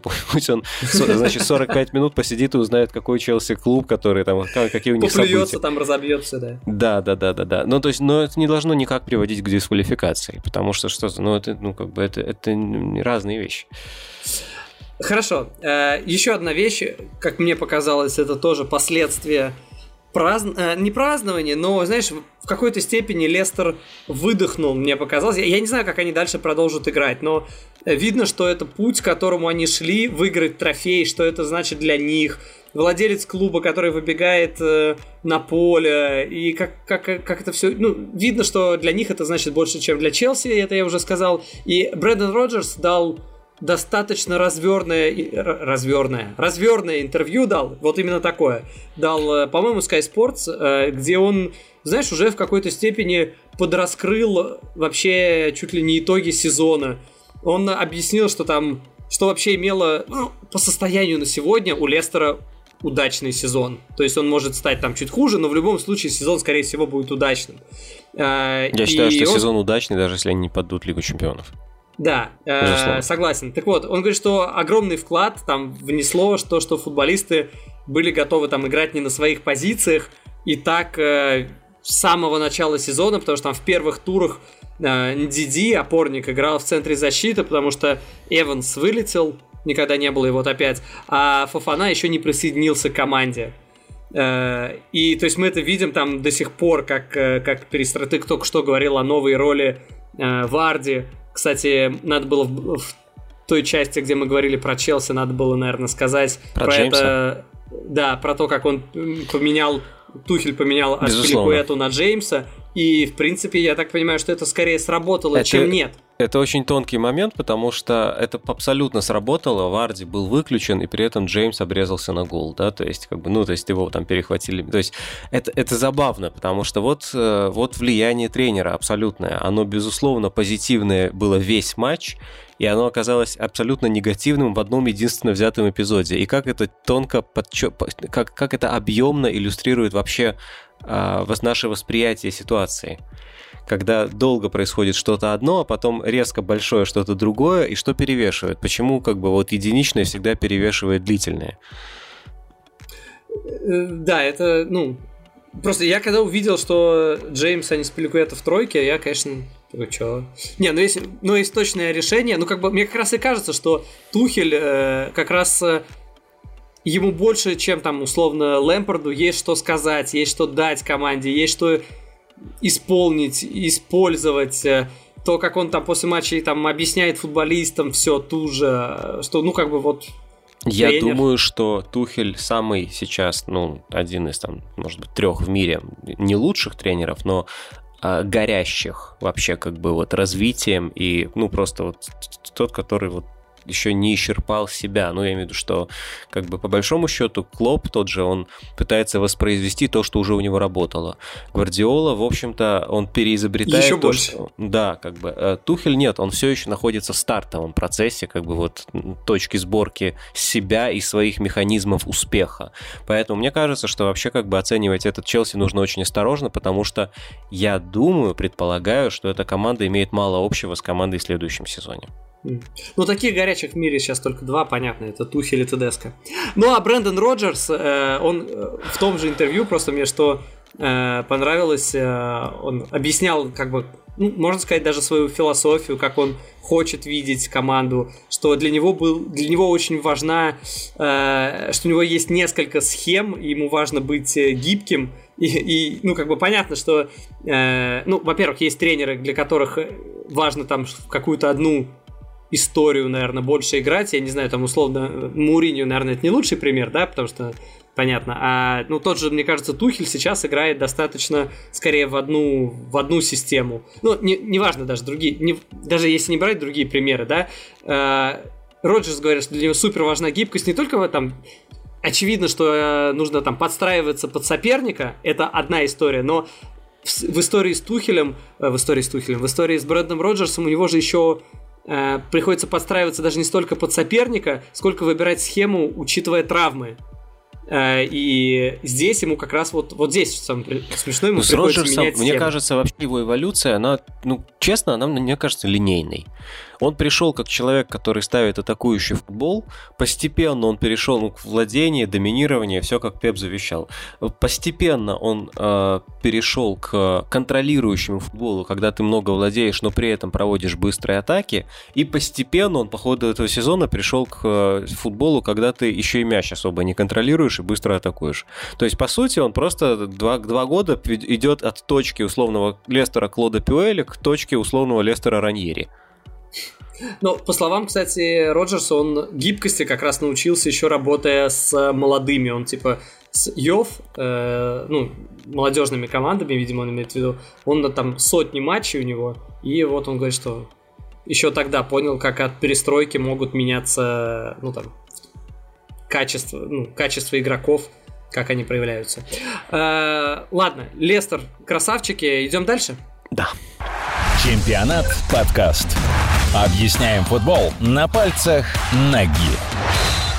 Так, давай еще, мы, конечно, уже долго, да, что-то мысли уже у меня все в кучку сваливаются, но давай нужно коротко еще хотя бы проговорить про Сити и Тоттенхэм. Понятно, что там у Сити, кстати, ну, веселый матч получился, э, такой дворовый футбол, как сказал э, Васант. Ну, я вообще люблю такой веселый футбол, когда много голов, когда там многие могут себя проявить в, атаке, проявил себя Торрес, э, который сделал хитрик, в том Абсолютно числе забил... Не, не понял, что это с ним случилось. Это не в его стиле быть таким результативным. Нет, не в его стиле быть настолько смелым, креативным. Ну, я имею в виду, что это всегда мне... Но, наверное, это работа Гвардиолы. Я помню Торреса, в общем-то, я примерно представлял себе, что это за игрок. А, я понимал, почему это может восприниматься как замена... Господи. Сильви? Лерою Сане, конечно, но при этом не понимал, почему он с, ну, он на другом фланге, но все-таки он еще с этой, с а, Валенсией, такой прямолинейный достаточно бегунок. Он даст, даст ширину атаки, он хорошо подаст штрафную, пяткой закрутить в ворота, серьезно? Да нет, не то, что он не справится, ему в голову это не придет. И это, наверное, работа Гвардиолы, потому что это другой человек просто. Вообще, конечно, все бы говорили, что это был бы гол тура, если бы Алисон не сделал то, что сделал.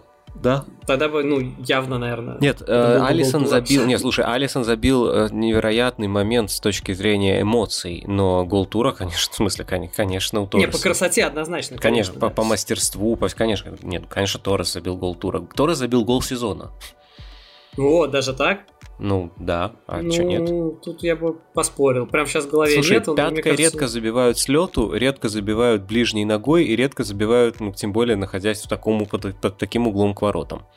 Слушай, Это ну, похоже он, на да, даже гол Ибрагимовича, тоже... которому уже там 20 лет, но все его помнят. В этом даже туре забивали пяткой с лету, и в другом матче Жота это сделал. Поэтому, ну... Ну, по-другому, нет. Слушай, ну, все-таки есть ключевая разница между тем, какой частью из пятки и с какой стороны летит мяч. Мне кажется, что Торос это прям это супер драйвово. А, вообще, конечно, у Сити просто, я не знаю, команда, мне кажется, просто развлекается, судя по составу. Э, Лиси Шарлатан понимает, что остался один важный матч в этом сезоне 29 мая. И вот Важно не выпустить... перепутать какой. Да. Это в его духе было бы, знаешь, просто как бы блестяще провести 38-й тур, как бы, но, но, но облажаться в финале Лиги Чемпионов. Я думаю, не в этот раз все-таки. Особенно потому, что мы видели, видим сейчас, когда выходит 135-й э, вратарь, Скотт Картсон дебютирует за Сити в 35 лет – это, конечно, ну, сильно.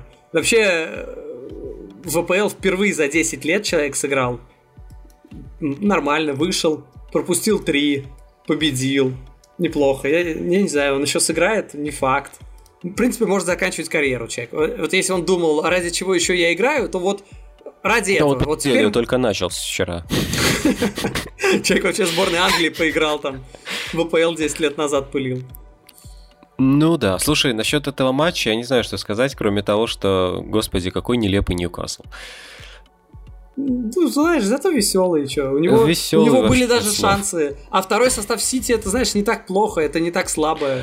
А Ньюкасл, понимаешь, вот ты играешь низким блоком, ну, Зачем? Ну, то есть вообще зачем команды играют низким блоком? Потому что ты понимаешь, что у тебя там индивидуальный класс игроков не супер, ты не хочешь, чтобы они обороняли большие зоны, ты не хочешь, чтобы они часто оказывались один в один, да, короче, ты берешь низкий блок, они играют все очень низенько, близко друг к другу и, получается, защищают маленькое пространство. То есть ты просто берешь плотностью.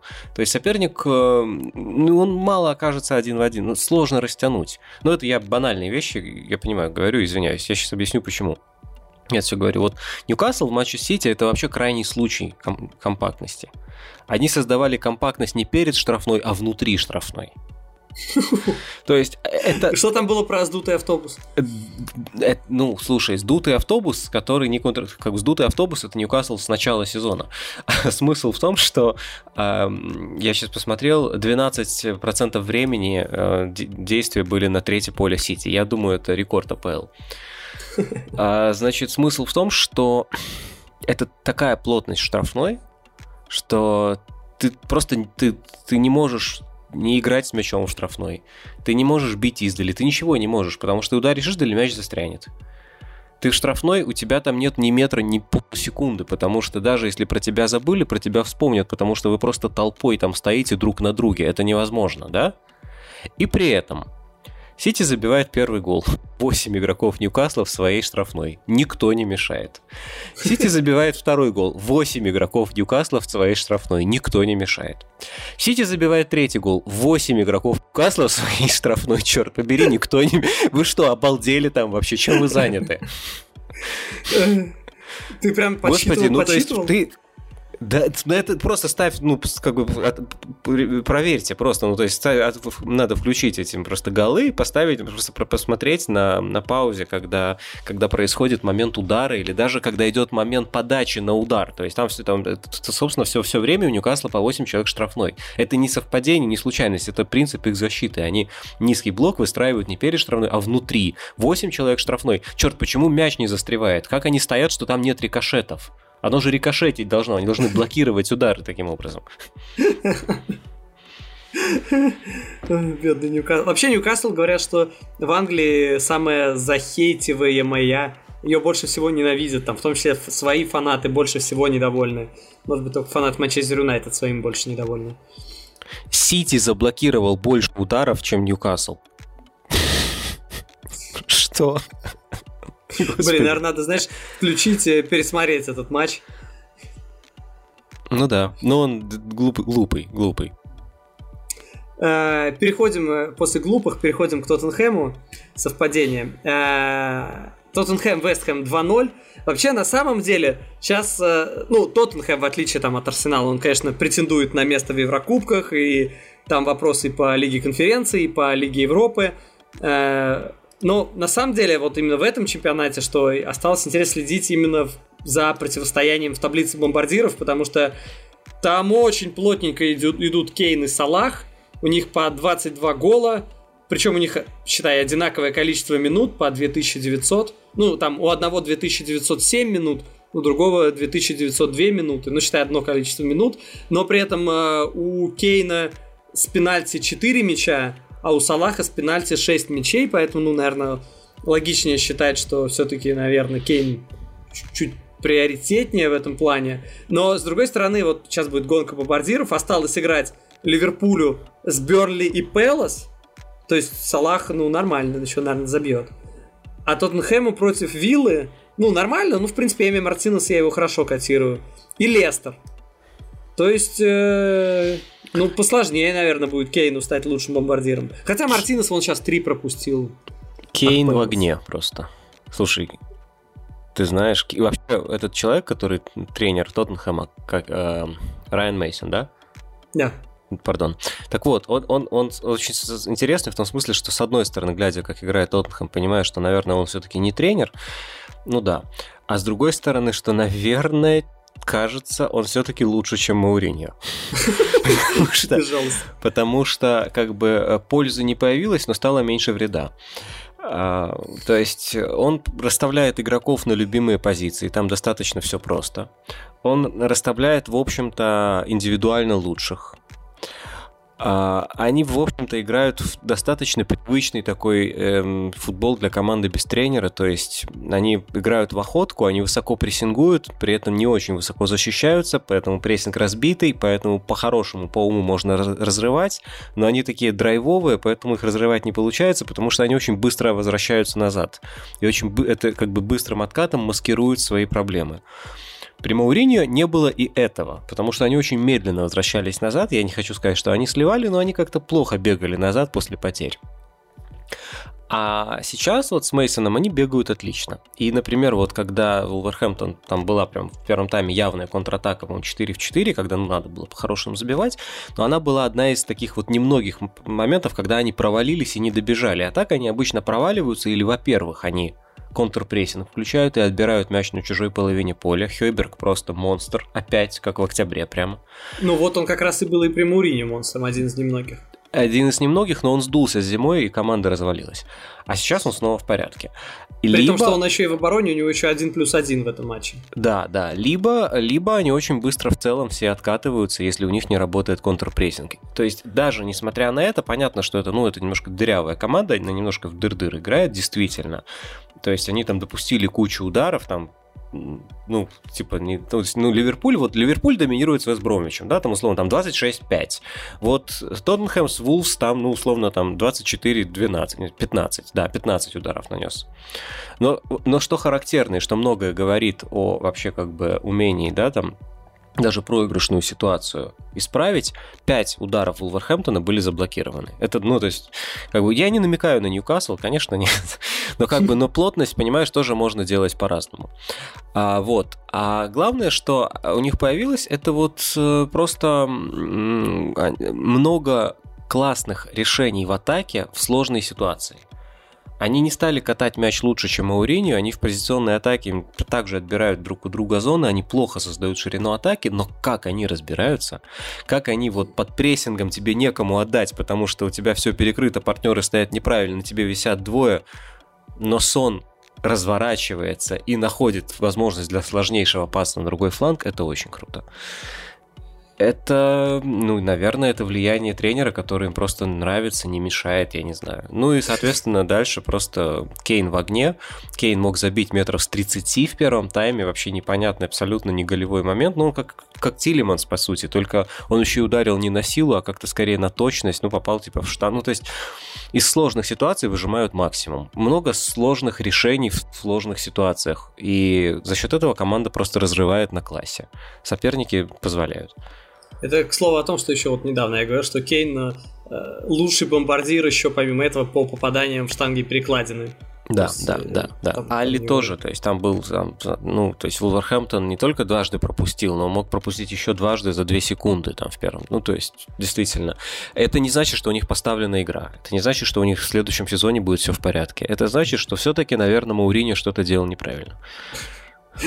Поставлена игра. Причем ты про тренера говоришь, ну, он не мешает. Ну да, ну, ну, нет, да. ну просто получается, что мы видим разницу по сравнению с тем, как по поздней Мауриньо вот что-то там было такое, что игрокам это мешало. То есть сейчас в этом нет команды, но в этом есть вот как бы дворовой футбол уровня вот достаточно космического. Я сейчас, знаешь, какую мысль, какая мысль пришла, что э, жаль, что Ювентус, э, он, видимо, пятым будет э, в, в серии А. Вот если бы он был шестым, то прикинь, финал э, вот этого нового турнира Лиги конференции мог бы быть Тоттенхэм Ювентус. Нормальная вывеска бы смотрелась. Да. Англия. Ну вот, в общем-то и все. Следующий подкаст, друзья, будет уже в четверг, тоже на этой же неделе, сами понимаете, потому что тур очень скоро, так что слушайте этот подкаст быстрее. Причем я это говорю тем людям, которые уже, наверное, дослушали до конца. Вот ведь я молодец, логика. Ну вы тогда включите скорость 2, 2 и слушайте его еще раз. Просто быстро. Торопливо. Не, не, ну зачем по второму разу слушать? Мне кажется, это совсем для таких. Ну, я пытался найти какое-то... какое Объяснение, логику, объяс... да? да спасибо, логику. спасибо за попытку, да. Рационализировал, да. как мог. Кирилл Хаид, его телеграм-канал называется Диего Семенович. Подписывайтесь, если вы еще не. YouTube канал называется Кирилл Хаид. Там больше не, не только про Англию, но и про другие лиги, где тоже сейчас развязочки. На меня можно подписаться только в телеграм-канале. Э, телеграм-канал называется One Писака. Если вам э, лень набрать или вы не знаете, как набрать в поиске One Писака в телеграм-канале, то можно просто пройти по ссылочке в описании. Там ссылочки и на меня, и на Кирилла. Читайте о футболе на чемпионате. На чемпионата соцсети тоже можно подписаться, если вы вообще любите спорт. Вот как-то так. Мне кажется, я ничего не забыл, правда? Нет, ничего не забыл. Попрощаться разве что. Я за тебя. Всем пока. Всем пока и бог вам рефери.